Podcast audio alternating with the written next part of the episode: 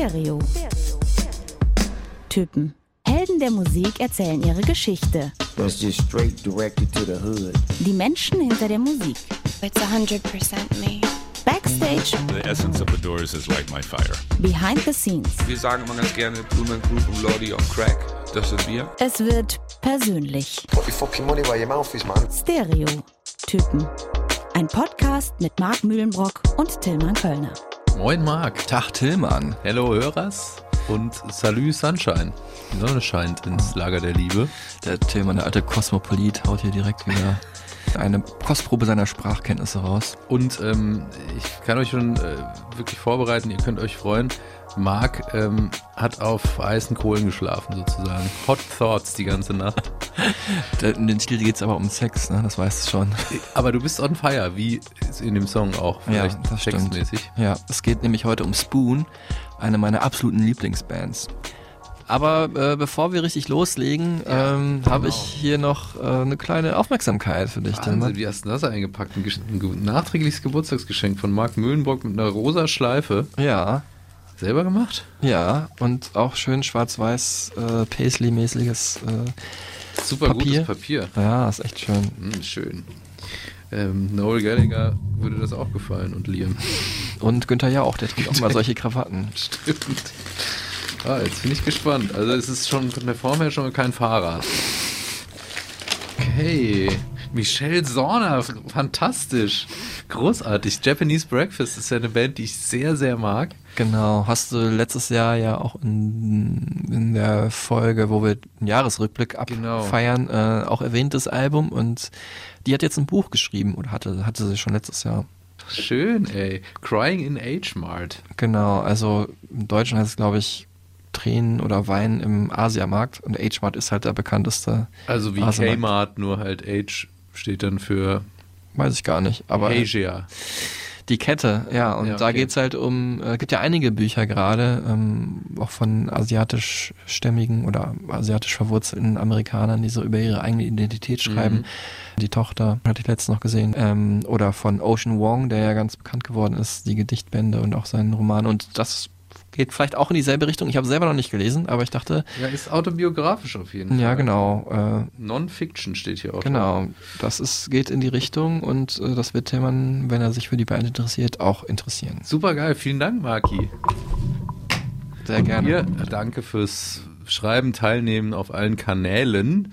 Besonders gefreut haben wir uns über Paul bei Facebook. Mhm. Feedback Nummer eins heute. Ähm, Paul hat sich ein bisschen über die ganzen Roses-Folge gefreut, aber viel mehr über die Ankündigung äh, auf diese Folge, dass es nämlich um Spoon geht, eine seiner absoluten Lieblingsbands. Ach, Vielleicht sollst du dich einfach mal privat treffen mit Paul. Ja, super cool, äh, Paul. Ich habe mich auch dann noch mehr gefreut auf diese Folge, dass es da noch andere Spoon-Fans draußen gibt, ist ja eh klar, aber dann direkt äh, Kontakt mit denen zu haben, ist schon cool. M mir hat der äh, Stefan erzählt, ähm, dass er generell einfach cool findet und äh, uns dieses Feedback geben wollte, ähm, dass wir in jeder Musikrichtung oder jeder Band oder Künstler, Künstlerin, die wir vorstellen, immer äh, viel Positives sehen und immer sagen, ähm, selbst wenn es nicht so unsers ist, dass wir das doch schon wertschätzen können und verstehen können, warum es so gut ankommt. Und man eigentlich gar nicht merkt, äh, außer wenn wir es jetzt heute explizit sagen, von welcher Band wir eigentlich totaler Fan sind. Ne? Ähm, kommen wir zu unserer neuen Rubrik, die ja nicht mehr die Recommendation ist, ähm, auch wenn mir der Titel wirklich sehr fehlt vor allem, ähm, sondern die Stereotypen Schatztruhe, aka die verschollene Inselplatte. Ja, da sind wir uns noch immer uneins, äh, aber mein Gott, es kann auch unter zwei Namen existieren. Ne?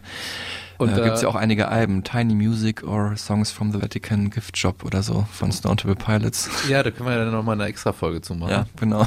Ja, solange machen wir aber diese Rubrik, wo es darum geht, ähm, ja, der Titel sagt schon so ein bisschen verschollene Platten, die vielleicht so ein bisschen untergegangen sind in der Geschichte, uns aber jeweils relativ viel bedeuten, hier äh, vorzustellen.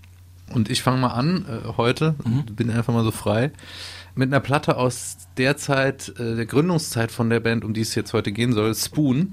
Aber ein ganz anderes Genre. Ich wollte mal hier die Hip-Hop-Fahne ein bisschen hochhalten, weil wir jetzt sehr gitarrenlastig sind in letzter Zeit. Äh, Stieber Twins, das Fenster zum Hof. Ah, Marc, was macht das mit dir?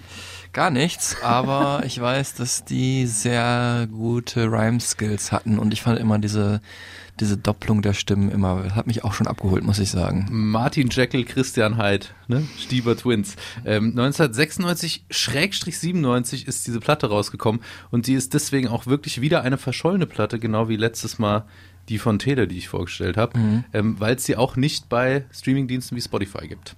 Das heißt, auf Vinyl kann man sie kriegen bei Madin Stieber im The Flame äh, Skate und Graffiti Shop in Heidelberg zum Beispiel. Da hat er noch die ganze Keller voll, der Madin. Und da hing wirklich so. Ich war da und meinte dann so, ja, wo kriegt man die jetzt auf Vinyl? Da meinte er, ich habe nur die ganze Keller voll, ich hol die gerade eine hoch. ähm, und man kann es noch in sehr schlechter Qualität bei YouTube hören. Ich würde euch aber empfehlen, diese Vinyl euch zuzulegen. Es ist wirklich eine, ja, vielleicht das beste Deutschrap-Album oder zumindest eins, das krass, jeder okay. oder jede gehört haben sollte, der oder die irgendwie deutschsprachigen Sprechgesang hört oder mag.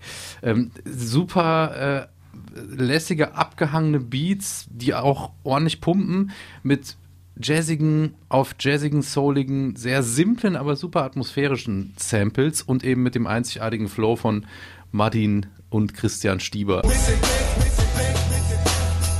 Zum Hof, dort spielt die Musik mit dem Blick, mit dem Blick. Durchs Fenster zum Hof, dort spielt die Stieber Twin. Ohne Pseudonym, weil ich kein Pseudo bin.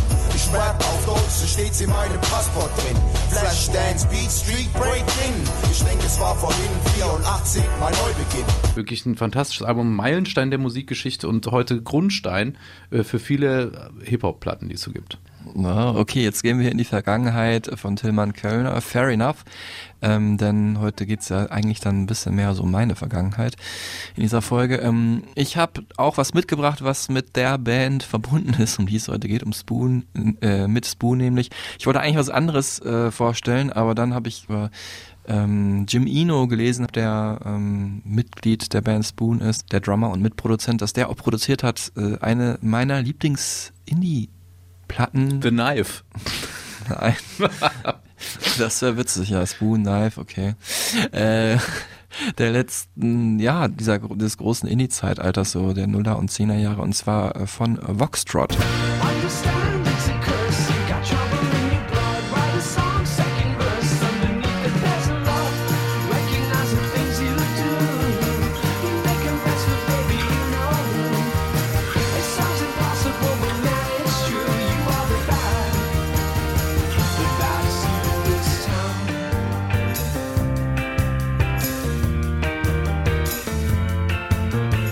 War gerade der Song äh, Trouble, eine von, äh, ja, es war so eine Mini-EP, ähm, eine von drei, vier EPs, die die Band nur released hat. Und die sind auch heute hier meine Empfehlung. Das Album, was sie dann nachher aufgenommen hatten, fand ich gar nicht so besonders. Cool, danke fürs Erinnern. Ja, ich habe mich auch erinnert gefühlt durch den Wikipedia-Artikel von Jim Eno. ähm, ja, eine Band auch aus Austin, Texas, deswegen, äh, wie Spoon halt auch, deswegen wahrscheinlich lag es da nahe, dass die mal von ihm produziert wurden. Band von Ramesh Srivastava. Ähm, beziehungsweise ich glaube sein Soloalbum, nachdem die Band sich aufgelöst hat, wurde von Jim Eno produziert. Wahnsinnig warme, schöne Stimme, warme Musik und dieses ja, Piano-Riff, sage ich jetzt mal, ist wirklich unwiderstehlich.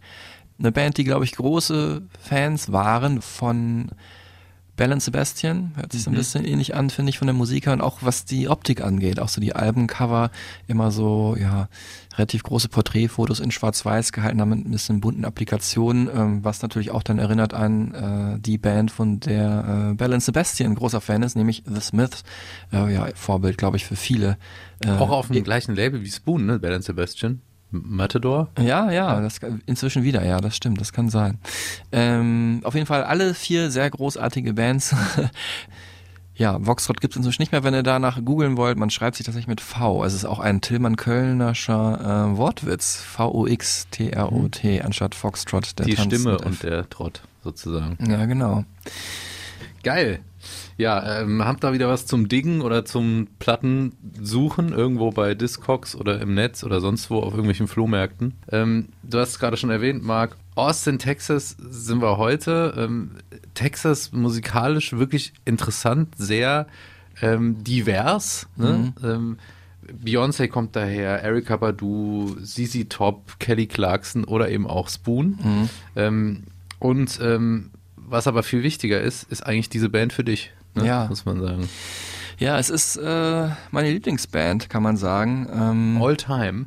Ja, inzwischen, man ändert sich das ja immer. Ne? In den 90er Jahren hätte ich gesagt Pearl Jam und ähm, aber in den letzten 20 Jahren Spoon und inzwischen vielleicht ein bisschen weniger, abgelöst von Beach House und Beirut vielleicht. Und äh, neben Spoon waren immer auch Radiohead, eine meiner Lieblingsbands. Das ist so ein Die ja eventuell auch eine Rolle spielen werden. Cliffhanger, Spoiler.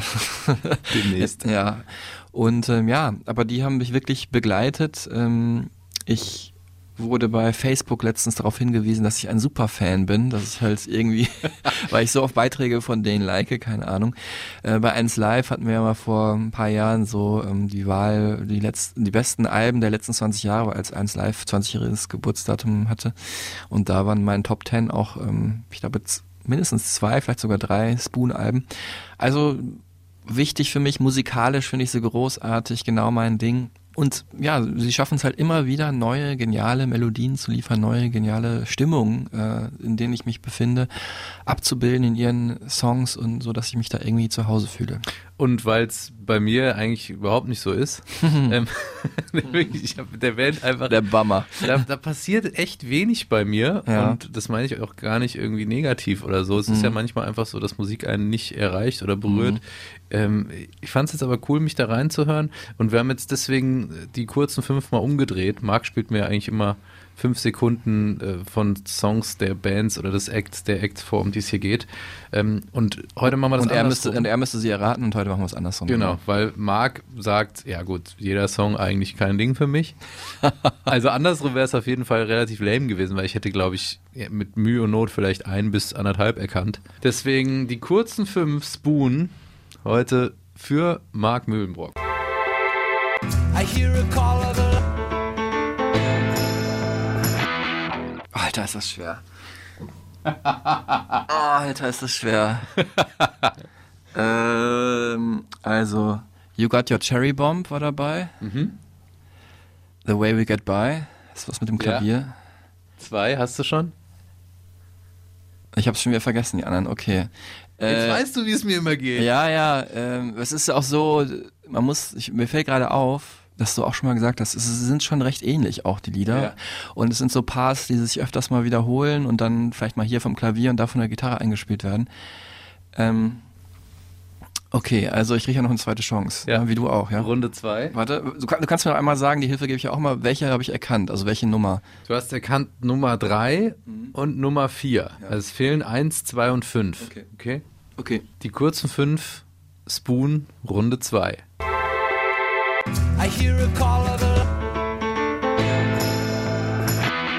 Also The Underdog war noch dabei. Ja. Und das erste war Hot Thoughts. Nee. Nein? Inside Out. Ja.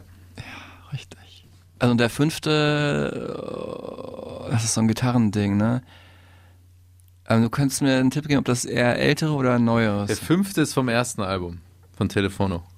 All the negatives have been destroyed. Nee, jetzt, fängt, jetzt kommst du ins Raten. Ja, es ist, äh, unter- ich, also ich muss sagen, es, äh, das muss ich jetzt fairer dazu sagen, ich äh, habe vorher äh, auch gesagt, also vom ersten Album werden wir auch kaum was spielen, weil das so ein bisschen ja, unter dem Radar ist. Und das fünfte war, Primary. okay, also ich, zu meiner Verteidigung, dieses erste, Primary. dieses erste Album habe ich nie gehört, bis auf den letzten Song. Ja, okay. Ist ja auch wurscht dann. Also Primary, glaube ich, heißt der Song. Ähm, dann jetzt nochmal für dich zum Entspannen die mittellangen fünf. Spoon. time's gone inside out.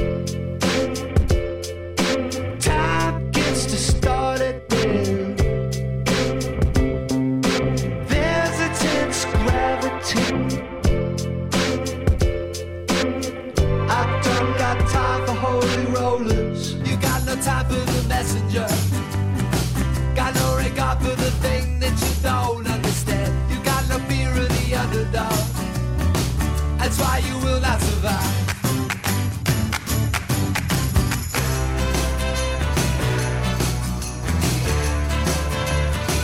We go to sleep to shake a pill, never wake up on our own. And that's the way we get by, so the way we get by. All that's the way we get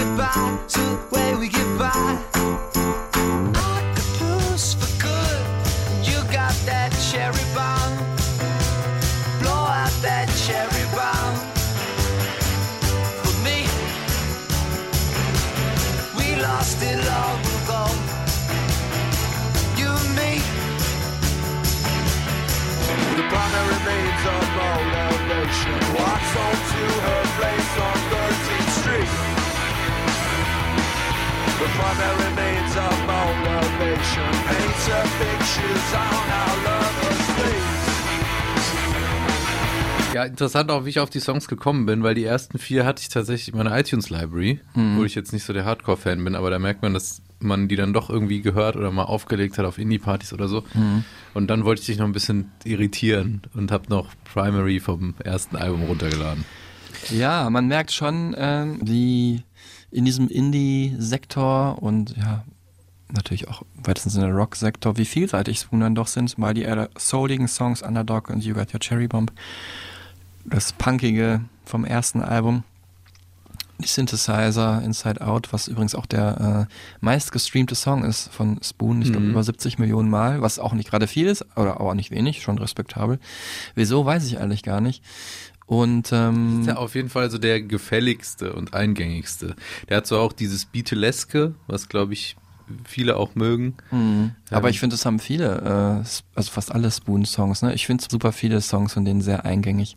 Eine Band für äh, verschiedene Stimmungen und aus diesen Stimmungen entstehen auch die Songs, sagt hier äh, Britt Daniel, der Chef von Spoon, der Bandchef von Spoon. Yeah, they come in all kinds of different moods, you know.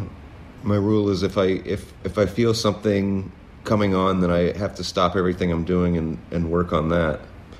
And work on that song and see see if I can get somewhere with it. Sometimes I do, sometimes I don't. Entspannter Typ, oder? Äh, ja, doch. Also das war jetzt aus meinem aktuellsten Interview mit ihm zu diesem neuen Album. Da war er auf jeden Fall äh, sehr entspannt. Wir kommen gleich noch genau dazu, wo wann wie getroffen. Ähm, wir haben gerade über die Songs gesprochen. Du willst ja auch sagen, jeder Hit ein Hit, ne? So hätte er auch sein, seine Best-of-Compilation nennen können letztes Jahr von Spoon, oder nee, zwei Jahre ist glaube ich schon her. Er hat sie aber ähm, Everything Hits at Once genannt, was ähm, ja, Wortspiel ist? ein Wortspiel ist. Ne? Einmal halt, weil das Wort Hits da drin ist, eine Anspielung darauf, dass man alle Hits jetzt sofort auf einmal bekommt, aber ähm, das ist nämlich auch mein absoluter Lieblingssong äh, von Spoon und wir hören jetzt mal ganz kurz rein.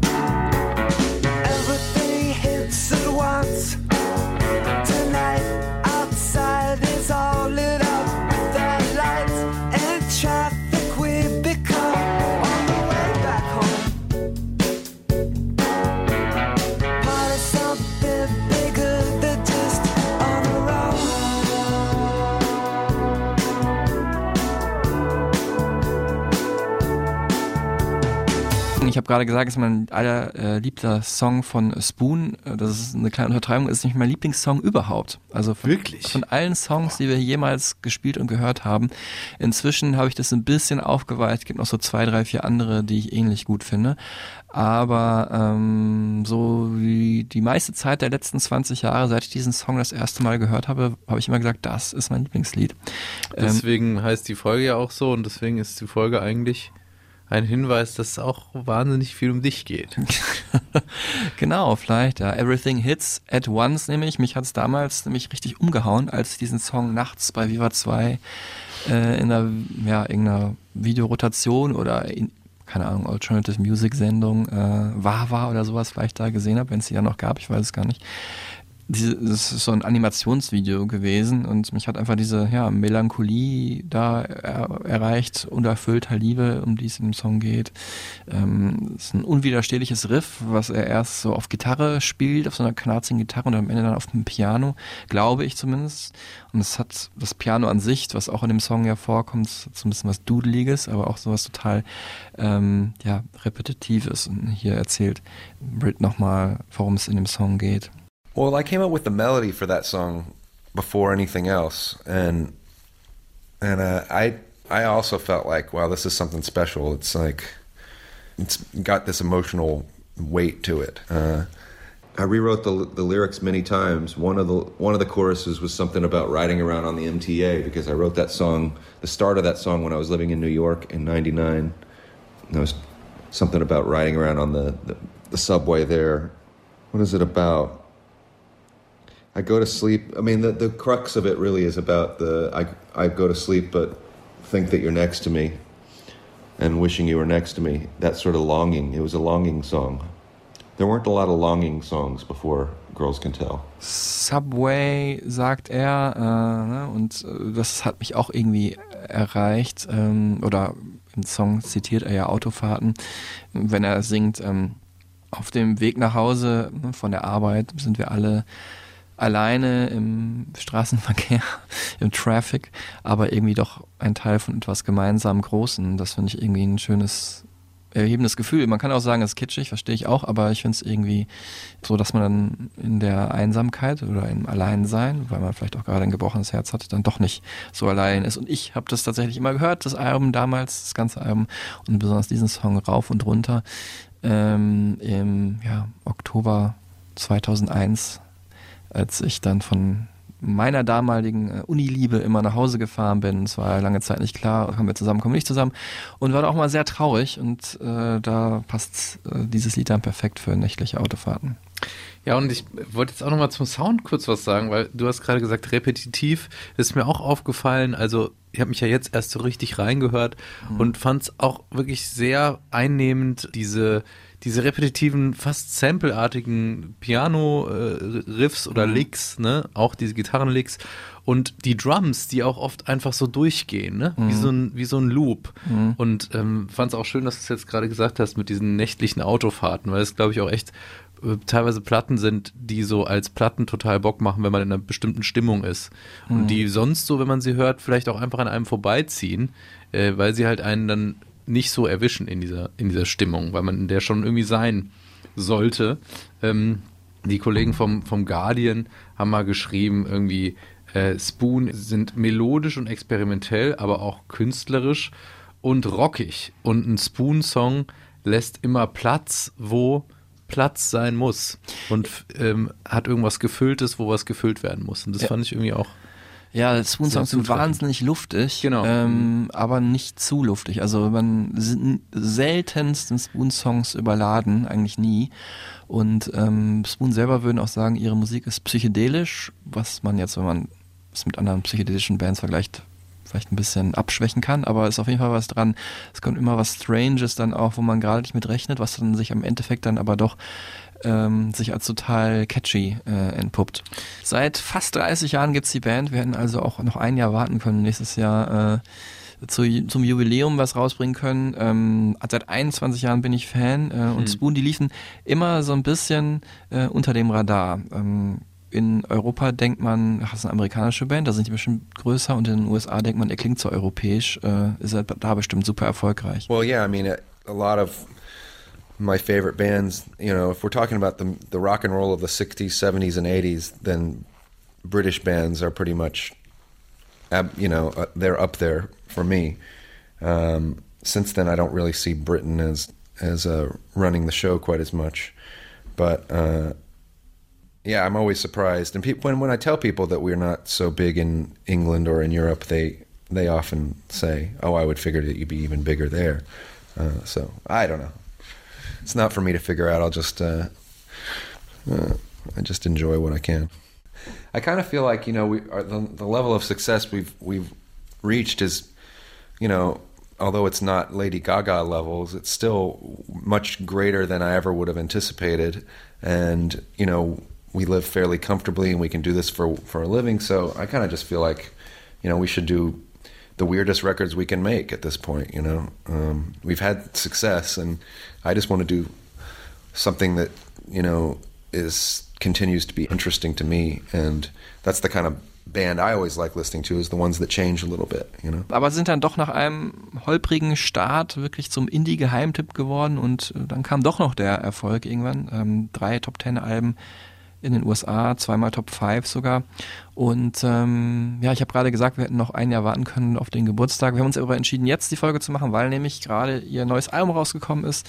Ich habe gar nicht gezählt, Album Nummer 10, glaube ich, ist es. genau. Äh, Lucifer on the Sofa, ähm, was eine wahnsinnig äh, gute Platte ist, aber hören wir erstmal kurz ähm, Britt Daniel nochmal dazu, der hier erklärt, äh, warum das Album diesen merkwürdigen äh, Titel hat. Der Teufel trägt nicht Prada, sondern sitzt auf dem Sofa.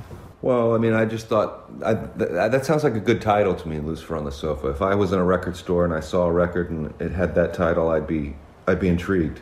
So when I came up with that lyric, it just gave me a kick. You know, I, I got a kick out of that lyric, and so it, it always uh, it was a contender from the beginning. that maybe that'd be the, the name of the album, but I wasn't sure at first what it meant. But I think that in retrospect, what it meant was it's it's talking about myself. Lucifer on the sofa is the worst that I can be in times of stress or times of anxiety.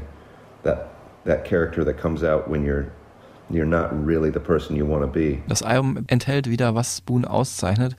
Poppige, ja, Beatles-mäßige, Beatleske Melodien. Es sind wirklich, ich bin natürlich Fan, aber All Killer, No Filler. Es ist echt krass, wie catchy die Songs sind. Aber natürlich auch diese Melancholie immer da drin. Es ist wirklich eine luftige Rock'n'Roll-Produktion. Und es ist tatsächlich ein bisschen Rock'n'Rolliger als sonst. Ein bisschen roher. Es hat so ein bisschen an die Anfangstage erinnert. ne? Ich wir hören mal, so ein- wir hören mal einmal kurz rein in äh, meinen Lieblingssong von dem Album ähm, Wild. Trippers and lasters,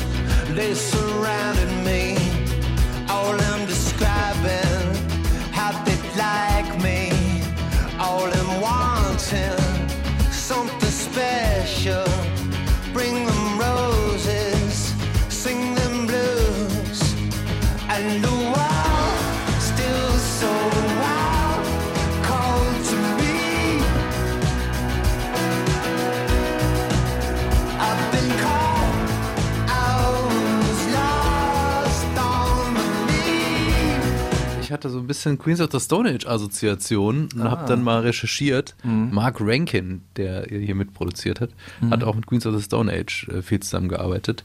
Also die Gitarrensounds und so, das finde ich, das hat man jetzt da schon rausgehört, dass da jemand am Werk ist, der auch so Bock auf so Stoner Sachen hat. Mhm.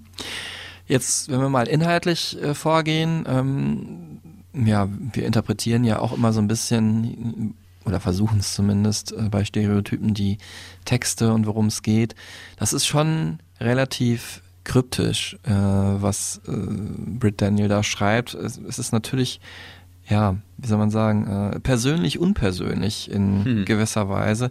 Ähm, oft kann man nur raten, um was es geht, denn äh, er arbeitet sehr gerne so mit so Art Catchphrases, mit sehr, mit so Slogans, die er praktisch irgendwie an der Werbetafel sieht oder halt in einem Gespräch raushört. Yeah, it's sometimes that I've I've dodged a bit. You know, it either would not be about me, or if it was about me, you may not know it. Um, yeah, some of them are based on people. Um, I write down a lot of, you know, anytime I hear a, a phrase that seems funny to me, I'll write it down. That's one way that lyrics start. Or you can just start with a concept, but often it's that sort of funny language, having some kind of phrase that you can latch onto that might might be a good chorus or a good title. It's a good way to start. Was relativ oft vorkommt in Spoon-Songs, ist, äh, was heißt relativ oft, aber es ist wirklich, glaube ich, dreimal singt er Picture Yourself äh, im, im Songtext, in Mystery Zone zum Beispiel. Also übersetzt, stell dir vor, du bist in und ähm, das ist auch so ein bisschen so ein Markenzeichen. Ne? Man, man wird wirklich so in so eine andere Welt da entführt. Also das ist wie ein Film, so ne über über vielleicht eine andere Beziehung oder über eine bestimmte Situation, die er da sehr abstrakt beschreibt. Vielleicht hat er im Kopf irgendwie eine, wie die Situation genau ist und abstrahiert dann, so dass es am Ende sehr kryptisch wirkt, aber sehr emotional aufgeladen mit einzelnen in den einzelnen Sätzen, die er dann sagt. Ähm, Ich hatte bei Picture Yourself ja noch eine andere Interpretation, wenn du mir sie gestattest. Mhm. Ähm, weil ich finde auch die Songs klingen teilweise wie so Gemälde. Also wie wenn man in so einem Bild steht, was gerade entsteht. Dann kommt da was dazu und da die Farbe, ähm, Farbgrundierung läuft so durch, wie so Mhm. die Drums oder so, ne? Und dann kommt immer mal so ein Klecks hier und es ist, es ist irgendwie bunt, aber dann verschwimmt es auch wieder und ähm, fließt so ineinander, weißt du? Ja, sowohl was die Musik angeht, als auch die, die, Die Texte Ja, die. Texte, ja. Genau. Ganz schön. Deswegen Picture habe ich dann so interpretiert. Man steht in dem Bild, Picture Yourself. Ähm, äh, wo hast du ihn jetzt wie und wann Britt Daniel getroffen, den Bandleader? Ja, ähm, ich habe ihn insgesamt äh, kurz Genau, nach- wie oft? Ja, gar nicht so oft. Also, ja, schon viermal habe ich ihn interviewt. Also die letzten beiden Interviews waren Telefoninterviews, ähm, ähm, Telefono-Interviews. Mhm. Gut, ähm, gut, ne? Gut, ich mach mich. Wie das erste Album heißt. Ähm, die ersten beiden waren aber tatsächlich sehr interessant. Also gerade das erste, das weiß ich noch ganz genau, das war im Februar 2010. Äh, Das war ein super krass verschneiter Winter hier. Das war damals zu der Zeit, ähm, dieses Interview, wo äh, das Album Transference rauskam. Ähm, bis heute, ja, nicht so beliebt, dieses Album. Ich finde es großartig, so ein bisschen ja, düsterer, dunkler, distorted so ein bisschen. Ähm, die ganze Zeit stand da im Raum, dass ich da nach äh, Australien fliege, um dieses Whitney Houston Interview zu machen. Ach. Und das wurde immer ein bisschen nach vorne und hinten verschoben. Beziehungsweise es stand nur im Raum, dass ich äh, sie irgendwo auf Tour, wo sie gerade in der Welt ist, halt treffe. Und da war noch im Raum, dass ich nach Japan äh, fliege. Wow. Und äh, dann wurde das immer hin und her verschoben. Und ich habe natürlich auch diese Tour von Whitney Houston dann angeguckt, wo geht die noch lang und dachte, oh, Japan wäre cool, Australien wäre auch cool. Und dann wäre es aber vielleicht so gewesen, dass ich dann auf das Interview mit Spoon, mit meiner Lieblingsband, äh, die ich bis dahin noch nie interviewt habe, hatte, äh, verzichten hätte müssen, weil ich das überschnitten hätte. Und insofern war ich dann froh, dass äh, Whitney Houston übrigens verweist auf Folge 16, ähm, wo ich davon erzähle, dass das dann verschoben wurde auf irgendwie Mitte, Ende Februar und ich dann äh, ja dieses Interview mit Spoon machen konnte, die damals gespielt haben äh, im Prime Club hieß er und jetzt heißt er, glaube ich, wieder Luxor in Köln, äh, Downtown, äh, ja, wo so die ganzen Kneipen und Clubs sind hier in Köln, äh, was so Rockkonzerte angeht.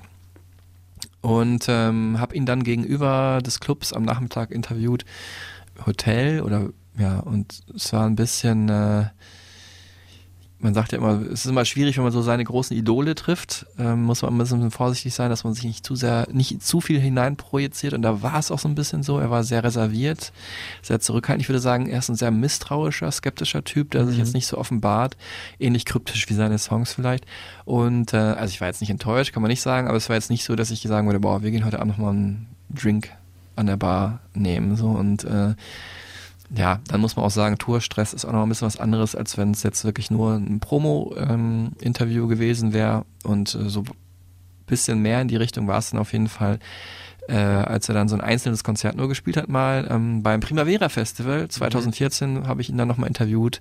Da ist neben dem Festivalareal, was so leicht außerhalb von Barcelona ist, ja, schön in der Sonne im Ende Mai und so Mhm. Gibt es da ein so ein Hotel, wo äh, die meisten Künstler halt wohnen und da in der Lobby ähm, habe ich ihn dann interviewt und war da auch ganz locker drauf. Das Interview war jetzt da zwar nicht so ergiebig, weil es ein bisschen störend war, dass da viele Leute so rumgelaufen sind, aber ähm, hat dann mein Bild so ein bisschen äh, ins Positive korrigiert und er ist auf jeden Fall auch ein sehr ähm, netter, aber sehr reservierter Typ und äh, achtet, glaube ich, innerlich hat er immer so ein Korrektiv, dass er äh, nicht zu viel Preis gibt. Also wenn man jetzt sagen würde, ist er ein, ein Kopf-, Herz- oder Bauchmensch, würde ich sagen, ist ein absoluter Kopfmensch.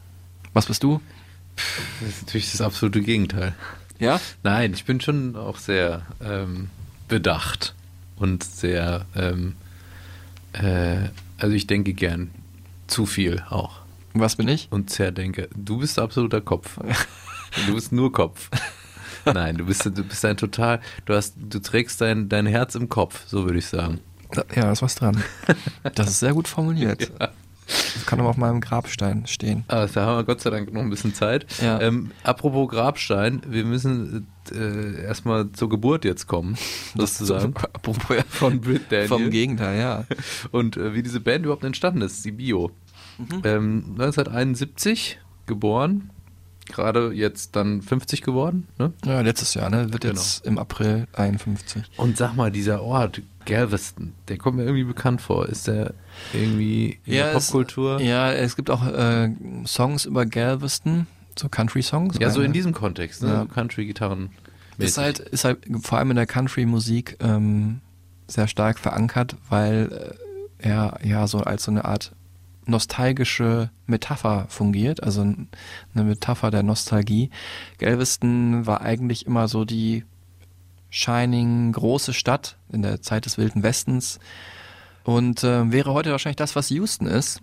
Wurde dann aber ja durch Fluten oder Hurricanes, ich weiß es gar nicht genau, äh, wurde tatsächlich ein Großteil von Galveston überflutet und ja, die Stadt ist deswegen so halb äh, gestorben. Und heute gibt es es immer noch, aber es ist auf jeden Fall nur ein Bruchteil von dem, was hätte sein können, wäre das damals nicht passiert. Und dann wäre Mhm. Galveston heute äh, die große Stadt in äh, Ah. Texas. Da kommt er, also ist er geboren, Britt Daniel, ist dann aber aufgewachsen auch in der Nähe von äh, Austin. Und Ja. das legendäre South by Southwest nicht mehr stattfindet, seitdem es die Pandemie gibt. Genau, du wolltest mal hin, ne? Ja, ich wollte in dem In dem Jahr, Jahr, als oh. Corona gerade eingeschlagen hat, hatte ich alles klar gemacht. Ach, schade, ja. Irgendwann nochmal.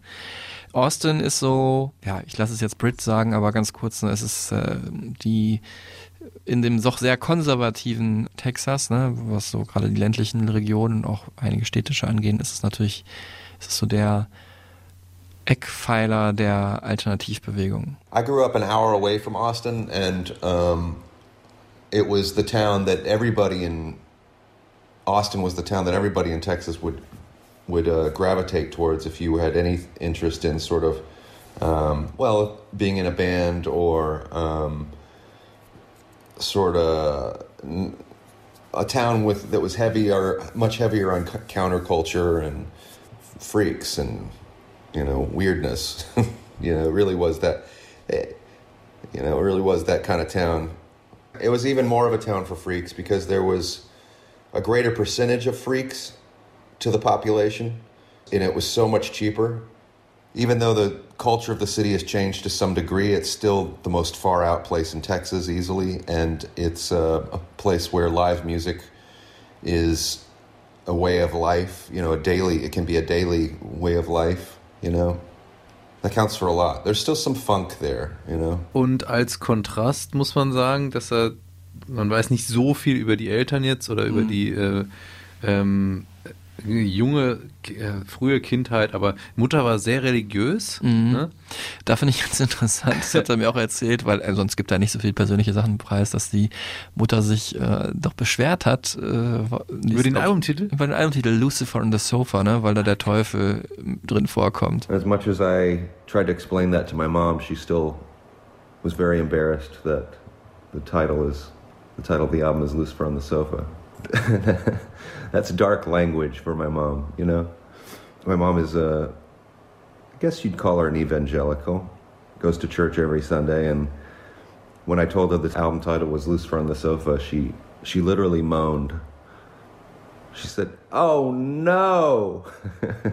Musst du bestimmt einige Fragen beantworten in der Sonntagskirche. Ja, Sonntagskirche, also sehr bürgerlich äh, behütet wahrscheinlich aufgewachsen, ne? Vater Arzt, Neurologe. Neurologe, da haben wir es wieder mit dem Kopfmensch-Ding, ne? ja. Das passt ganz gut. Ähm, hat viel äh, Beatles und Stones äh, zu Hause gehört und ja, ich meine, das. Wer nicht? In dem Alter, ja. Und aber auch wir noch. Ähm, und ich finde, man hört schon ganz klar raus, äh, dass Britt Daniel naturgegeben auch das Glück hat, eine ähnliche Stimme zu haben wie äh, John Lennon, finde ich. Mhm. Aber ähm, ja, er hat auch dieses rotzige, nölige, das äh, hat ihn auf jeden Fall geprägt. I mean, it's ingrained. It's it's in my blood. I mean, the Beatles are my favorite band. They're they are the greatest of all time. you know, if I, if I'm going to sing a Beatles tune, I, I probably can sing a, a Lennon tune better. That's just more my style and my range. You know, his his vocal range is similar to mine.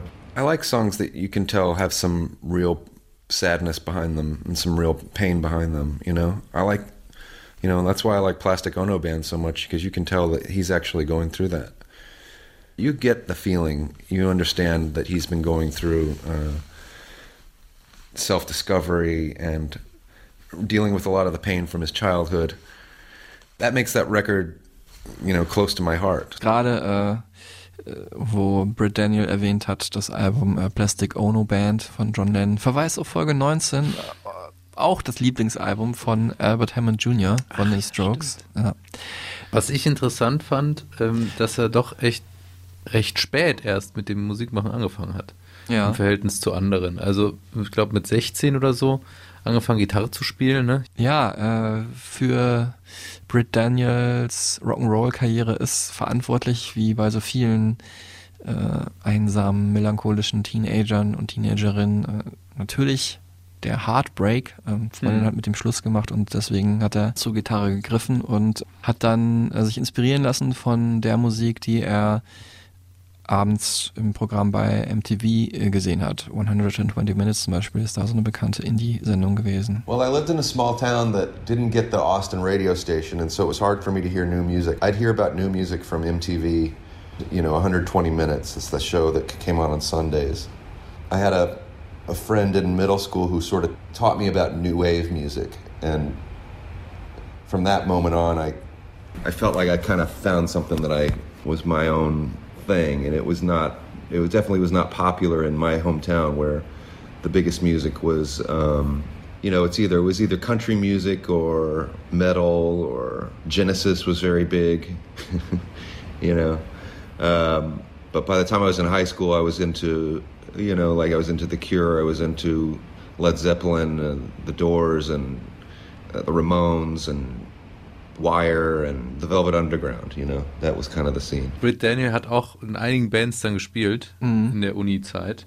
Ähm, du hast ja nochmal so ein paar ähm, rausgesucht, wie die Äh, da hießen. Ja, äh, du, du, du traust dich nicht an die Aussprache, glaube ich, Nee, von der. nicht wirklich. Ich glaube, man spricht The Zygotes, The Zygotes, weiß nicht genau, die Zygoten halt, Mhm. ne? sehr, äh, ist das mythologisch griechisch, weiß gar nicht, ne? Ähm, oder ist das irgendwie was Körper, körperliches so? Zygoten. Ja, wir könnten es mal googeln, ne? Oh, Machen wir nicht. nee. Skellington klingt dann so ein bisschen, also musste ich an ne, Tim Burton denken, Nightmare Before Stimmt. Christmas, aber ich, das war ja schon, war ja noch davor, glaube ich. Aber vielleicht hat er die Geschichte gelesen, ich weiß es nicht genau. Reichen wir danach oder könnt ihr einfach googeln? Genau, super, super geil vorbereitet hier, Marc. ähm, ja, das Ganze übrigens an der University of Texas in Austin natürlich dann auch, das haben wir gerade vergessen zu erwähnen. Und dann ähm, ja, ging es mehr so von diesen beiden ersten Bands in äh, eine, wo er sich dann erhofft hat, dass es so ein bisschen äh, bekannter und berühmter wird, weil die halt nicht so undefiniert war. Ähm, The Alien Beats hießen die Mhm. und ähm, da hat er dann auch Jim Eno kennengelernt.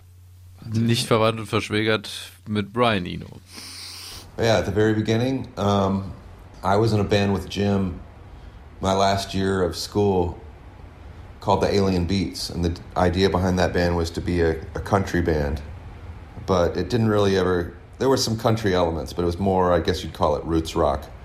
I did that band knowing that it was going to end once I got out of school because the other main guy in the band was moving back to. Uh, he was going on to law school.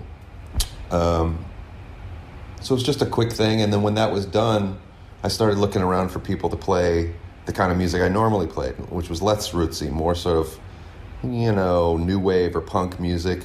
And um, I tried out a bunch of different drummers, and none of them could play as well as Jim.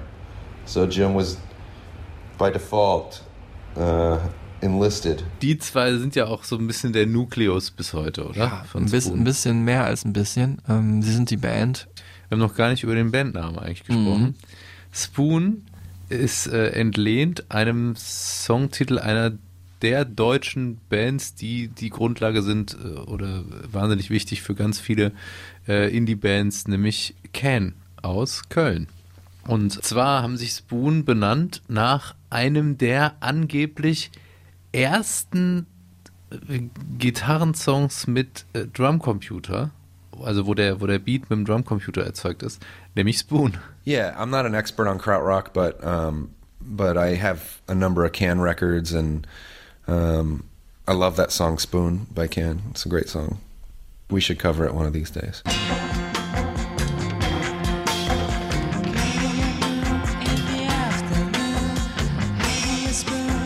Spoon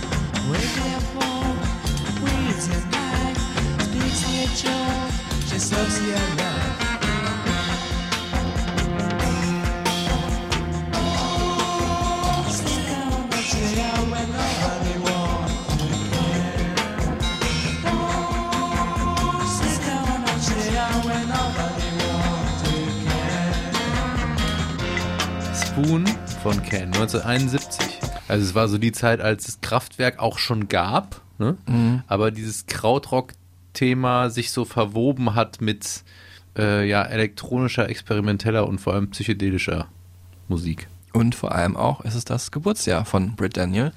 Vielleicht Stimmt, deswegen ja. die Verbindung dazu. Ähm, ich glaube nicht, dass er es damals schon gehört hat, aber äh, vielleicht auch ein Grund, die Band so zu nennen. Ne? Die Geburt von Spoon, dem Song, und seine Geburt. Er ja auch äh, ist ja praktisch jetzt heute Spoon.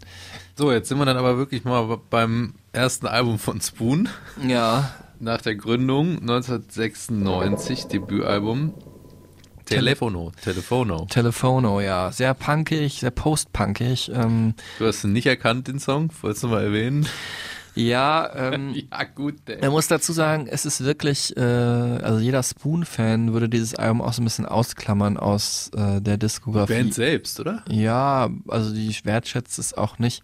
Ähm, es ist ganz anders als die Sachen, die danach kamen. Ähm, hören wir dann auch gleich, wo es dann diesen ganz eindeutigen Shift gab von Brit selber.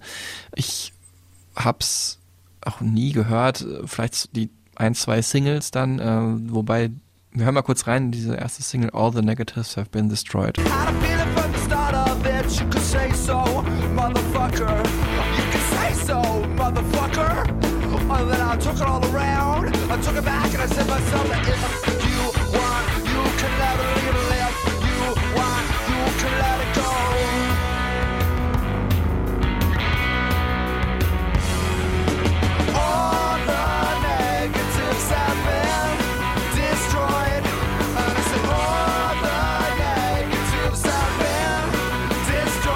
Packen wir trotzdem auf die Supertunes, oder? Zu dieser Folge. Ja, ja stimmt, haben wir noch gar nicht erwähnt. Oh, Stereotypen Supertunes bei Spotify. das ist, glaube ich, meine Lieblingsaufgabe des Jahres. Compiled with Love bei Mark Mühlenbrock. Ja, ich habe da eher die Erinnerung dran, ähm, dass ich damals dann schon das Album Girls Can Tell, wo ja Everything Hits at Once drauf war, von Spoon mir schon besorgt hatte und dann dachte ich muss alles von dieser Band haben. Und äh, ich war aber damals auch ein armer Student und habe da im Uniladen im Foyer über äh, der kleinen Mensa bin ich die Kisten durchgegangen, was haben die an CDs und da gab's halt die Single als CD-Single äh, All the Negatives Have Been Destroyed und noch eine zweite, und ich glaube, es war äh, Nefarious, für jeweils drei Euro. Geil. Und ich habe mir aber nur eine gekauft von beiden, weil ich äh, dachte, ja, ich war mir noch nicht so ganz sicher. Hm, was mache ich jetzt?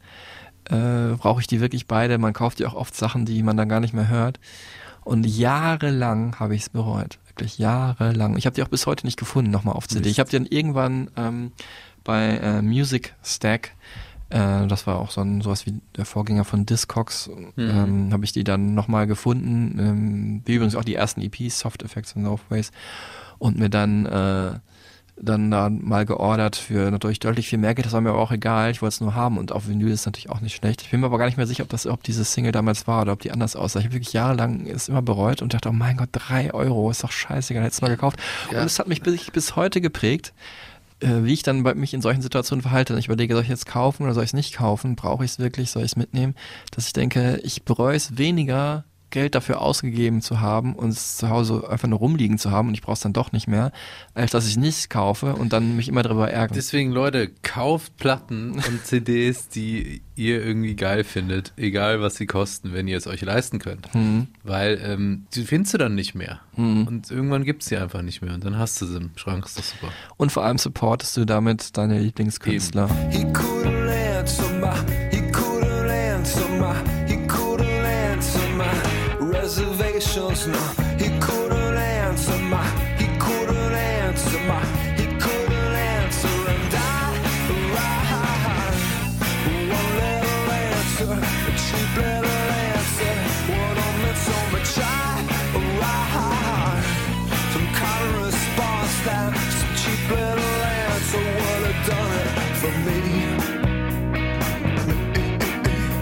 Reservations. Gibt es ein bisschen die Richtung vor, wo es so langsam dann so für Spoon hingehen sollte. Nämlich dann mit dem zweiten Album, Series of Sneaks. Immer auch so ein bisschen roh, indie, nicht ausdefiniert. So ein bisschen ging dieses Album dann halt ab von dem eher punkigen, nach draußen schreienden Telefono hin in ja, Introvertiertheit und vielleicht auch mal ein bisschen ruhigere Note spielen und nicht irgendwie versuchen äh, draufzuhauen. Was ich bei Spoon auch mal ganz besonders finde, ähm, ich bin ja oft auch Fan von letzten Songs auf Alben, ne? also wie das dann ausufert und wie eine Band sich beschließt, das Album zu beenden mit einem epischen Track oder einer ganz kurzen Nummer, wie die wie so ein Abspann wirkt oder hat er eine positive Stimmung oder ist er ganz traurig oder ist er nur leicht melancholisch oder ist es sowas mittempomäßiges, das einem suggeriert, das könnte hier jetzt noch ewig weitergehen. Und Spoon haben da meistens eher, ja, sich für so diese Melancholie trifft auf Epos entschieden. Es hat schon irgendwie was Abschließendes, also großartige letzte Songs. Glaube ich, die Band, die die besten letzten Songs schreibt. Äh, Vittorio E fällt mir da ein oder Black Like Me oder ähm, Merchants of Soul und ähm, Schöne Spezialfolge auch. Ja. besten letzten Songs. Großartig, ja. Kann man mal drüber nachdenken. Plastic Myla war der vom ersten Album, auf diesem neuen Album. Äh, Lucifer on the Sofa, der ist auch wieder ganz großartig. Und ähm, Chicago at Night von Girls Can Tell. Und jetzt kommen wir aber zu dem, wo ich jetzt eigentlich lange einleiten hin wollte. Advents Cassette, ähm, so spricht äh, Britt Daniel es aus. Äh, hören wir jetzt mal hier. Ich hätte es eigentlich Advanced Cassette gesagt, aber Advents Cassette, wir hören mal kurz rein. We've been doing things the same way for so long that it took me back. But I don't think I'll ever hear that sad song again. No. Don't tell me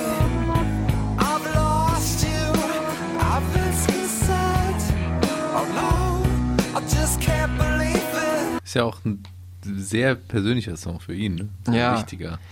Ich hatte ja vorhin schon gesagt, seine Songs sind äh, so ein bisschen persönlich, unpersönlich und ähm, gerade am Anfang seiner Karriere äh, mit Spoon hat er sich noch ein bisschen mehr geweigert, zu persönlich zu werden. Und das war so der erste richtig persönliche Song, geht es um eine Liebesbeziehung und ähm, auch bis heute der persönlichste wahrscheinlich. I mean, there was one song where maybe it was a little too personal, and I think that I changed the lyrics before it came out. Yeah. That was an advanced cassette. And back in those days, you know, that was on a series of sneaks, and, you know, in those days, I actually, I didn't like the idea of coming across as soft, you know, I just thought it was, you know, I don't know. I wasn't, I wasn't ready for it yet. And in fact, I worked with a producer who, when I came to him with a few songs that were kind of personal and a little more uh, exposing, he said, "No, you want to you want to be a little tougher than that." You know, so it took me a while to get there. You know. Krass, wie er auch heute noch ein bisschen rumstammelt, ne? weil, weil der Song, ich glaube, ich ihm äh, viel bedeutet hat. Und, ähm, Dann ist es auf einmal draußen auch, ne? Kannst nichts mehr machen. Ja. Wobei das ja immer noch recht kryptisch ist. Man hat dann, glaube ich, an seiner Stelle vielleicht nur Angst, dass die Person, um die es geht, das dann hört. Ich fand äh, den Song immer fantastisch und hatte den mir auch allein wegen des Titels äh, Adventskassette, eine Adventskassette, nein, Advanced Cassette hat er jetzt auch hier gerade in der Antwort gesagt. Also vielleicht ist das einfach so ein Stilmittel gewesen, im Song das anders zu singen. Allein schon wegen des Titels dachte ich immer, wenn ich mal die Ehre bekomme, ein 1 Live Kassettendeck machen zu dürfen, dann wäre das mein letzter Song darin. Hm. Die legendäre Sendung, die ja 15 Jahre, glaube ich, lief, wo Künstler und bedeutende Personen, und dazu zähle ich mich auf keinen Fall, äh, im äh, 1 Live Plan B Kontext, ähm, da ihre Lieblingssongs und Songs, die in ihrem Leben eine Bedeutung hatten, zusammenstellen und anmoderieren dürfen. Ähm, und es gab ja auch wirklich, glaube ich, habe ich immer gedacht, dass sich das darauf bezieht, äh, so eine ähm, eine Leerkassette von Sony oder so oder TDK, die Advanced Cassette hieß, ne? Ja, stimmt. Aber da bin ich mir jetzt nicht mehr so. Ich meine, da stand irgendwie so Advanced Cassette drauf, so eine Leerkassette, dass sich das auf so ein Mixtape bezieht, wo das draufsteht. Aber ich habe noch äh, im äh, so ein bisschen auch mal recherchiert gehabt im Internet. In diesem Internet. In diesem Internet, Verrückt. ja, verrückte Welt. Und ähm, weil dieser Song auch im Spoon-Fan-Kosmos äh, eine sehr bedeutende Rolle hat, da fand ich diese Interpretation ganz schön dass nämlich jemand erklärt hat, das wusste ich nicht, dass äh, es eine Zeit lang äh, ein Autoradius oder auch ein Walkman, als wir noch alle Kassetten gehört haben, die Funktion Advance gab. Dann konnte man nämlich vorspulen, aber nicht nur einfach vorspulen, sondern äh, der Player hat erkannt, wo die nächste Leerstelle auf dem Mhm. Tape ist und hat dann einfach bis zu diesem Punkt vorgespult, automatisch. Und ähm, derjenige, der diesen Song hier für uns interpretiert hat, sagt halt, äh, wahrscheinlich meint Britt Daniel damit, dass er irgendwie gerade im Auto sitzt oder einen Walkman hat und dieses traurige Lied hört, was ihn an seine Verflossene erinnert und dann lieber vorspult bis Ah. an die nächste Stelle. Ne? Dann andererseits aber kann man auch sagen, Wound Me So Tight, ne? also ausgeleiert singt er ja im, im Text. Das kann natürlich auch sein, dass er irgendwie das, das Tape ist und irgendwie ausgelutscht ist und seine Freundin äh, wirft ihn weg. Vorspult zum nächsten Typ. Genau, und das hat natürlich dann auch ähm, impliziert noch, dass er nur ein Song ist auf diesem, auf dieser Compilation von ganz vielen Songs von den Liebhabern oder Liebhaberin von der Frau, die er gut findet. Wie es ja ist, wenn man mal ehrlich ist Ja. bei den meisten Menschen. Ja, genau, bis es dann irgendwann endet halt. Aber ähm, willkommen im Rest deines Lebens. Ja. Und das fand ich, also ich fand diese, diese Bilder alle super schön. Zu, zusätzlich zu der zu dem Bild, äh, den Bildern im Kopf, äh, die ich schon hatte von dem Song.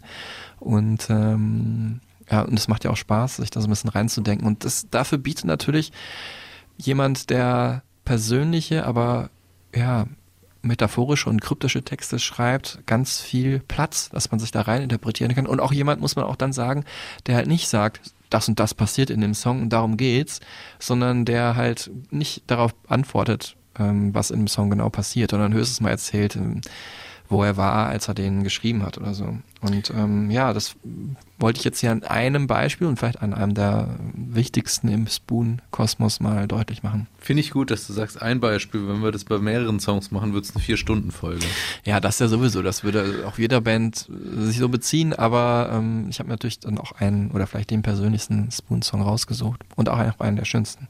Ähm, wir kommen jetzt tatsächlich zu dem Thema, wir haben Ärger äh, um dieses Album oder Mhm. nach diesem Album, weil es war ja da, das erste Major-Label-Album und auch das letzte von Spoon ähm, 1998 bei Elektra Records. Ähm, und der- Division von Warner. also Genau, der, der Vertrag wurde direkt nach dem Album wieder aufgelöst und ähm, quasi das Versprechen gebrochen von dem ja, Label-Verantwortlichen für die Band damals, Ron Lafitte. Ja, ähm, er war halt der A&R für die Band verantwortlich und hat dann selber gekündigt, äh, zu einem Zeitpunkt, wo eigentlich er kurz vorher noch gesagt hatte, wir stehen das hier zusammen durch, ich bringe euch groß raus, wir werden, äh, ja, wir werden äh, die Welt erobern, was weiß ich, was man auch immer sagt als A&R, wenn man äh, die Künstler für Mhm. sich gewinnen will und auch motivieren will und oft klappt's dann ja auch, also und es ist am Ende natürlich auch ein Business, aber ähm, Natürlich hat Spoon das da sehr persönlich genommen, weil die halt auf einer sehr persönlichen Ebene auch miteinander kommuniziert haben. Und die Band hat reagiert mit einer EP, die The Agony of Lafitte hieß. Mhm. Und äh, da gibt's halt zwei Songs drauf, äh, Lafitte, Don't Fail Me Now und den Titeltrack The Agony of Lafitte und den haben wir jetzt kurz. After dark in the cabin LA Forget about the middleman The sour days Comes on the radio Comes on what's being said You know better than Sylvia No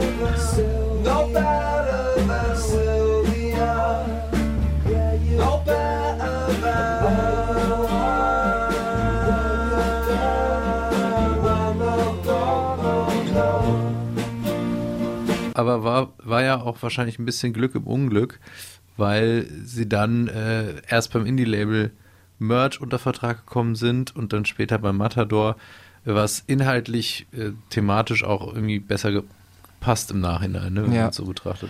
Ähm, Matador war auch das erste Album Telefono und da sind sie jetzt auch wieder seit äh, zwei Alben und ähm, ja, das ist auf jeden Fall im Indie-Sektor ein sehr großer Player, gehört zu diesem Konglomerat äh, der Beggars Group, wo halt auch ähm, XL Records und äh, 4AD und ähm, Rough Trade dazugehören. Bands wie Sonic Youth, Interpol, Modest Mouse. Die sind alle auf Matador, genau. Genau, ja. Ähm, und da passt irgendwie, ja, in so einen, in so einen großen Indie-Kontext irgendwie passt da Spoon sehr gut rein. Und interessanterweise ähm, wurde, man impliziert ja immer so, ne? ich weiß jetzt nicht, ob es bei äh, Warner, also Elektra jetzt auch so gewesen wäre, aber interessanterweise will ja eigentlich dann eher ein Major-Label vielleicht dann eher einen catchigeren, poppigeren Sound und genau da ging äh, Spoon da nehme ich hin mit Girls Can Tell, ähm, den dritten Album bis heute eins meiner beiden Lieblingsalben von Spoon, unglaublich eingängig und melancholisch in die Lo-Fi-Produktion, genau mein Ding. Ich habe vorhin schon kurz erzählt, Everything Hits at Once hat mich wirklich direkt gehittet. Hm. Ähm, das Album wirklich, das alles verändert hat.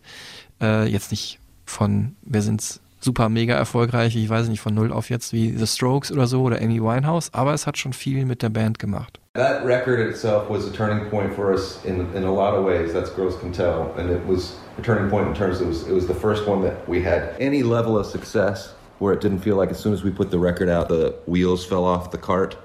The sound of the record was the one that sort of laid the blueprint for where we were to come next, for everything that came afterwards. Um, Before that, it was always very bass guitar, drums, and that was it. And we were a little intimidated to go out, step outside of that sound.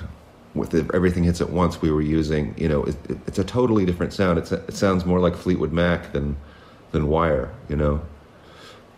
Uh, and so, yeah, that's why I say it was a turning point. It was the first song with with with vibes on it and a kalimba, and uh, you know, it, there was no rhythm guitar. It was just all bass and sort of soul kind of sounding.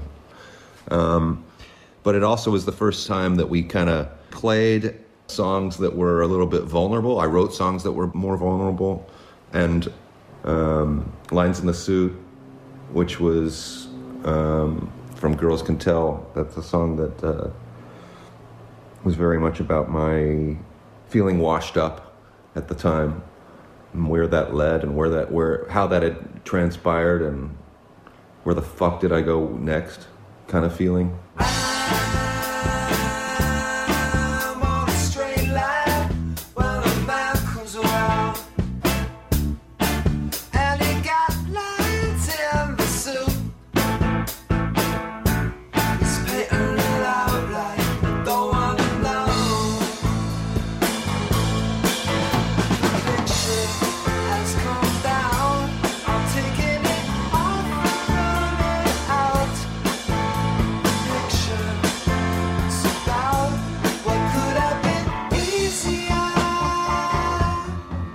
Gerade gesagt, Britt Daniel, die Band wurde wahrgenommen.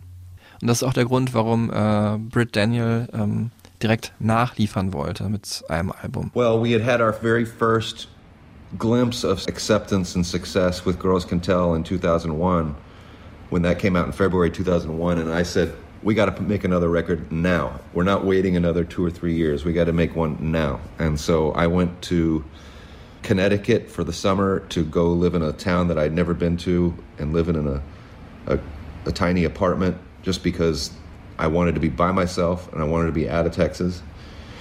And I wrote songs. All, I just stayed in that apartment in New London, Connecticut all summer and um, wrote songs so that we could put out a record fast.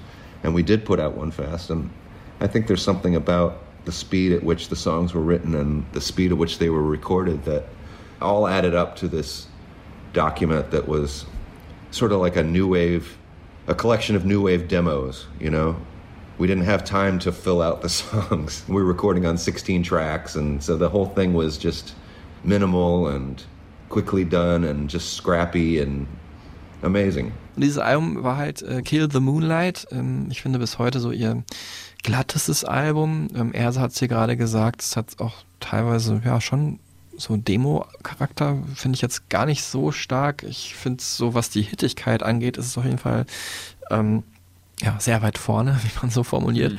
Aber es hat mich nicht so abgeholt, muss ich sagen. Es hat aber zwei sehr große Hits abgeworfen. Jonathan Fisk, so ein Rock'n'Roller-Track, der auch immer die Shows von Spoon beendet, oder zumindest eine ganz lange Zeit lang. Ich glaube, über so einen imaginären oder tatsächlichen Bully an der Schule, also jemanden, der andere drangsaliert. Und natürlich der vielleicht, auch wenn er nicht die meisten Spotify-Hits hat, äh, bekannteste Song bis heute von Spoon, ähm, The Way We Get By. Den wir auch schon gehört haben in den kurz fünf. Jetzt hier aber nochmal.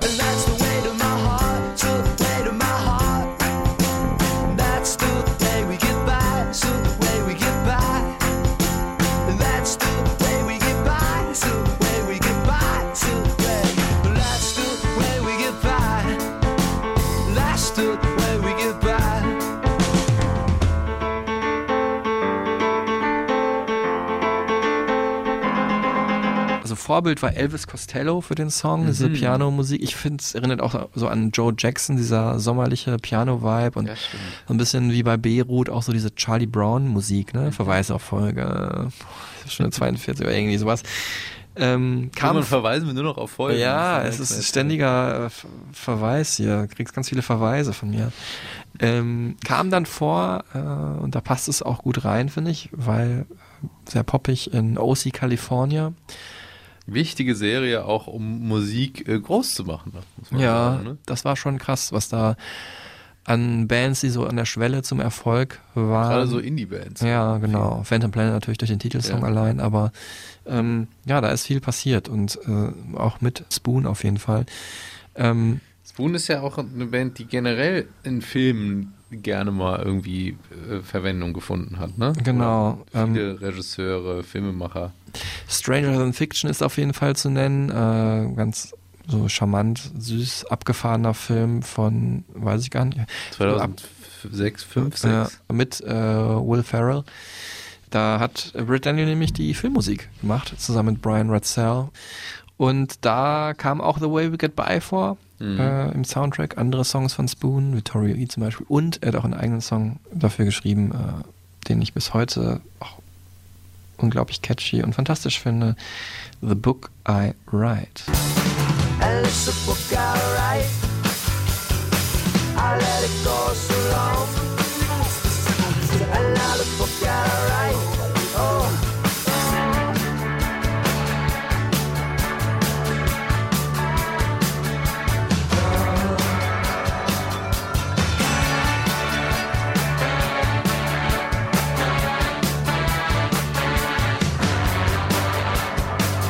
Das ist auch so ein Song, wo ich, äh, den ich auf einen Mixtape für dich gepackt hätte. Also wir kommen übrigens gleich, kleiner Teaser, noch zu dem Spoon-Song, den Tilman Kölner auch sehr liebt. Aber das, da hätte ich mir jetzt gedacht, den findest du auch geil. Ja, der ist auch geil. Ähm, die, dieses ganze Thema Saxophon haben wir übrigens noch gar nicht so erwähnt, ne? Ja, Spielt immer auch mal eine Rolle. genau. Wir haben ja vorhin schon äh, die Soul-Songs gehört. Ähm, von dem Album Ga Ga Ga Ga Ga fünfmal, was hier schon so ein bisschen angedeutet wird. Ähm, also ich springe jetzt einmal kurz nach vorne. Wir haben äh, You Got Your Cherry Bomb und äh, The Underdog ja gehört. Ähm, das gilt bis heute ja so als die Soul-Platte von Spoon, mitten in der Hochphase auch des Retro-Soul mit äh, Amy Winehouse, Mark Ronson und äh, ich spare mir jetzt hier nochmal irgendwelche Verweise Verweise. zu sagen. Aber ähm, Spoon auf jeden Fall auch sehr große Soul-Fans, so von äh, ja, alten Louis Jordan, Saxophon, Platten, über natürlich auch Jazz, aber auch Motown Soul Hits und an das erinnert mich das gerade hier, äh, The Book I Write von Stevie Wonder über The Ronettes und was weiß ich was. Ähm, Stimmt, ja. Und so war die Platte auch dann äh, produziert und äh, ich ähm, fand es... Auch äh, die Drums so sehr fluffig. Ja. Diese, diese Motown. Genau. Und in derselben Ära ist halt auch The Book I Write entstanden. Wir sind aber immer noch in New York und ähm, kommen dazu, wie oder ich bin in New York, muss ich sagen. Ähm, Britt Daniel ist äh, inzwischen weitergezogen, glaube ich, nach Portland und dann ist er nach LA und inzwischen wohnt er auch wieder in Austin. Ähm, dort wurde auch die äh, das neue Spoon-Album Lucifer from the Sofa aufgenommen im Studio, nämlich von äh, Jim Eno. Ähm, das habe ich auch vergessen vorhin noch zu erwähnen, dass es ja ein Headquarter gibt, wo die dauerhaft ihr Gear halt lagern und Sachen aufnehmen. Im äh, Public Hi-Fi Studio in Austin. Aber ich wollte noch ganz kurz darauf zu sprechen kommen, dass ich, nachdem äh, Britt Daniel in New York war, auch meine Zeit in New York sehr durch Spoon geprägt wurde. Einmal halt das Album Kill the Moonlight ähm, habe ich da zu der Zeit, als ich da mal da war, äh, gehört. Und bin ich direkt im Sommer 2002, wie ich da ähm, durch die Straßen gegangen bin, eine Uni-Freundin damals äh, besucht habe. Und ähm, 2005 habe ich dann gelebt in New York und da kam das Album Gimme Fiction raus und das ist wirklich so der Soundtrack meiner Zeit damals. Ne? Also Freiheit, New York leben, ne? Student sein, aber irgendwie alles steht Tower offen. Records abhängen. Ja, habe ich tatsächlich auch gemacht. Tower Records am am Union Square, nett, dass du es ansprichst. Äh, da haben Spoon nämlich dann so ein kleines Konzert gegeben und ähm, äh, habe ich dann das gesehen und mir danach auch äh, mich angestellt und mir ein Autogramm geholt. Und auf diesem Album Gimme Fiction ist nämlich auch drauf der Song, den ich laut meinem alten iTunes hier am meisten gehört habe, nämlich 113 Mal Merchants of Soul.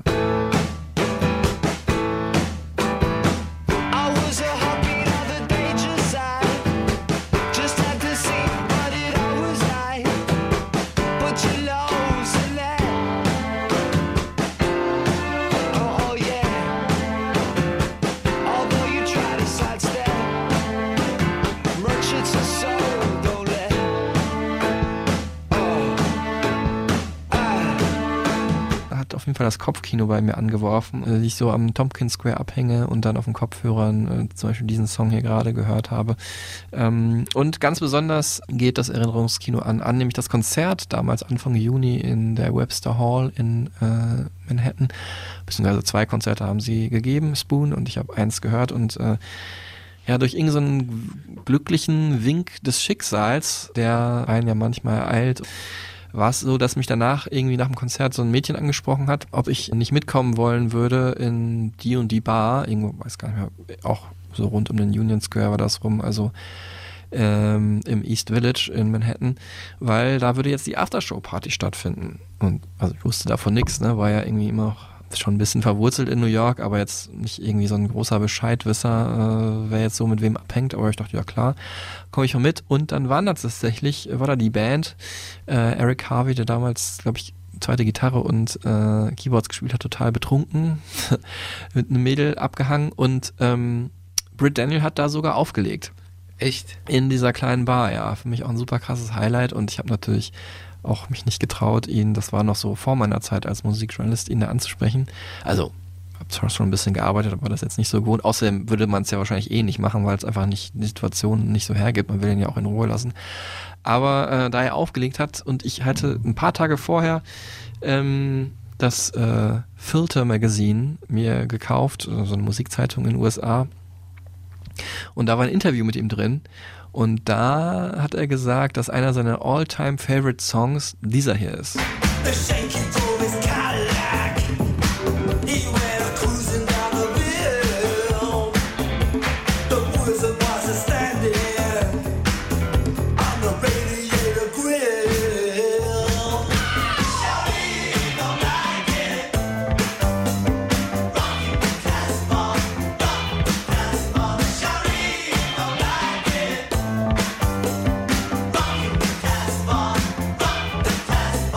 Rock the Casbah von The Clash.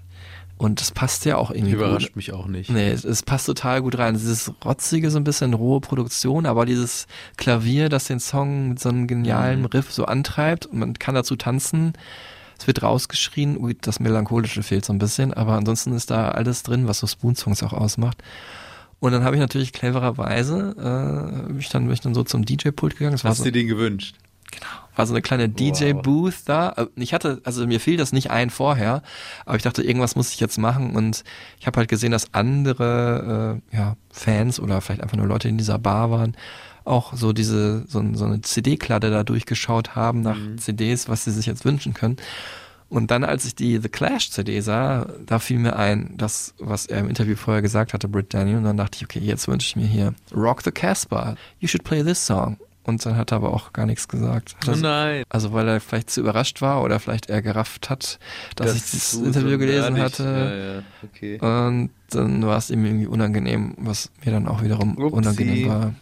Aber es war trotzdem, also ich bin, ja, wie vorhin auch, ich bin mehr froh, dass ich es gemacht habe, als wenn ich jetzt irgendwie mich nicht getraut hätte, wobei jetzt im Nachhinein habe ich ihn ja auch ein paar Mal interviewen dürfen, von daher war es dann auch egal. Auf dem Album auch drauf ein absoluter Fan-Favorite und Brit Daniel-Favorite, also man kann sagen, äh, die Kulmination heißt es so, äh, die ähm, Korrelation äh, von Bandliebling und Fanliebling ist dieser Song hier. The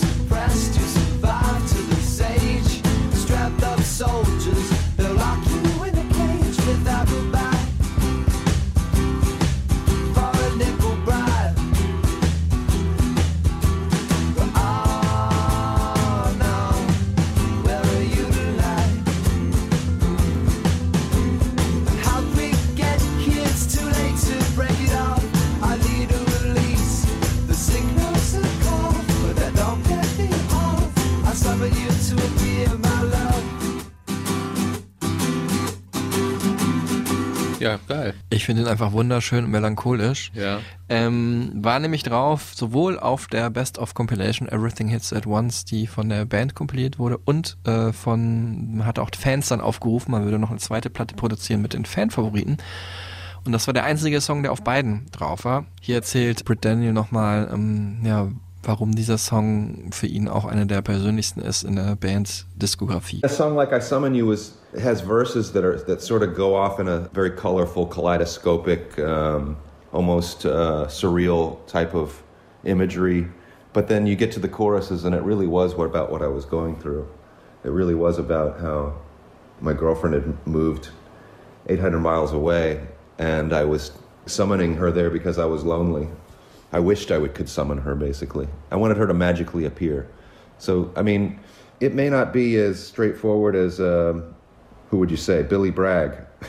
you know, it's not that literal, but there's parts of me all over the place. Ich hatte das Lied schon ein Jahr vorher, also ich glaube 2004, als Akustikversion äh, schon ist er im Netz vom Laster gefallen und hat da meinen äh, Kreta-Urlaub mit meiner Uni-Freundin halt äh, begleitet und äh, ja, schon witzig, wie der ein und derselbe Song irgendwie so einerseits so, also deswegen auch für mich ein sehr wichtiger Song. Einmal in der Akustikversion erinnert er mich halt an noch so diese Beziehung und ne, zusammen im Urlaub und ein Jahr später bin ich allein in New York und treff Britt Daniel so und äh, da ist der Song ausproduziert auf dem Album drauf, das bis heute wahrscheinlich eins meiner Top 5 Lieblingsalben aller Zeiten ist, nämlich Gimme Fiction. Und ähm, das zeigt, wie das Leben so spielen kann. Tilman Kölner, jetzt du. Du, es wäre eigentlich ein schönes Schlusswort, aber es kommt ja noch einiges. Genau, wir wollen ja jetzt noch hören, ähm, ich habe jetzt so viel über meine Sachen erzählt. Ähm, jetzt kommen wir zu abschließend zu dem einen, ist es ein einziger, okay, in den, in den kurzen Filmen waren ja auch ein paar andere, da, die du ganz gut findest, aber zu dem einen äh, Spoon-Song, den du auch super findest. Ja, äh, du stellst es immer so dar, als würde das gar nichts mit mir machen. Das ist ja nicht so. Also ich finde ja jetzt, finde es ja auch cool von dir, diese Stories zu hören und da so ähm, bisschen mehr reingezogen zu werden und mich mit den Songs mehr zu beschäftigen. Ich werde natürlich auch die Supertunes von Mhm. dir kombiniert äh, durchhören. Mhm. Ähm, Wo aber übrigens dann auch äh, Songs noch von They Want My Soul drauf sind. Das einzige Album, was wir heute nicht besprochen haben. Soul übrigens da auch wieder im Titel. Also Mhm. es ist schon ein Thema, was sich auch auf jeden Fall durchzieht. Und das ist auch was, was mich ähm, sehr fasziniert an Hot Thoughts. You got me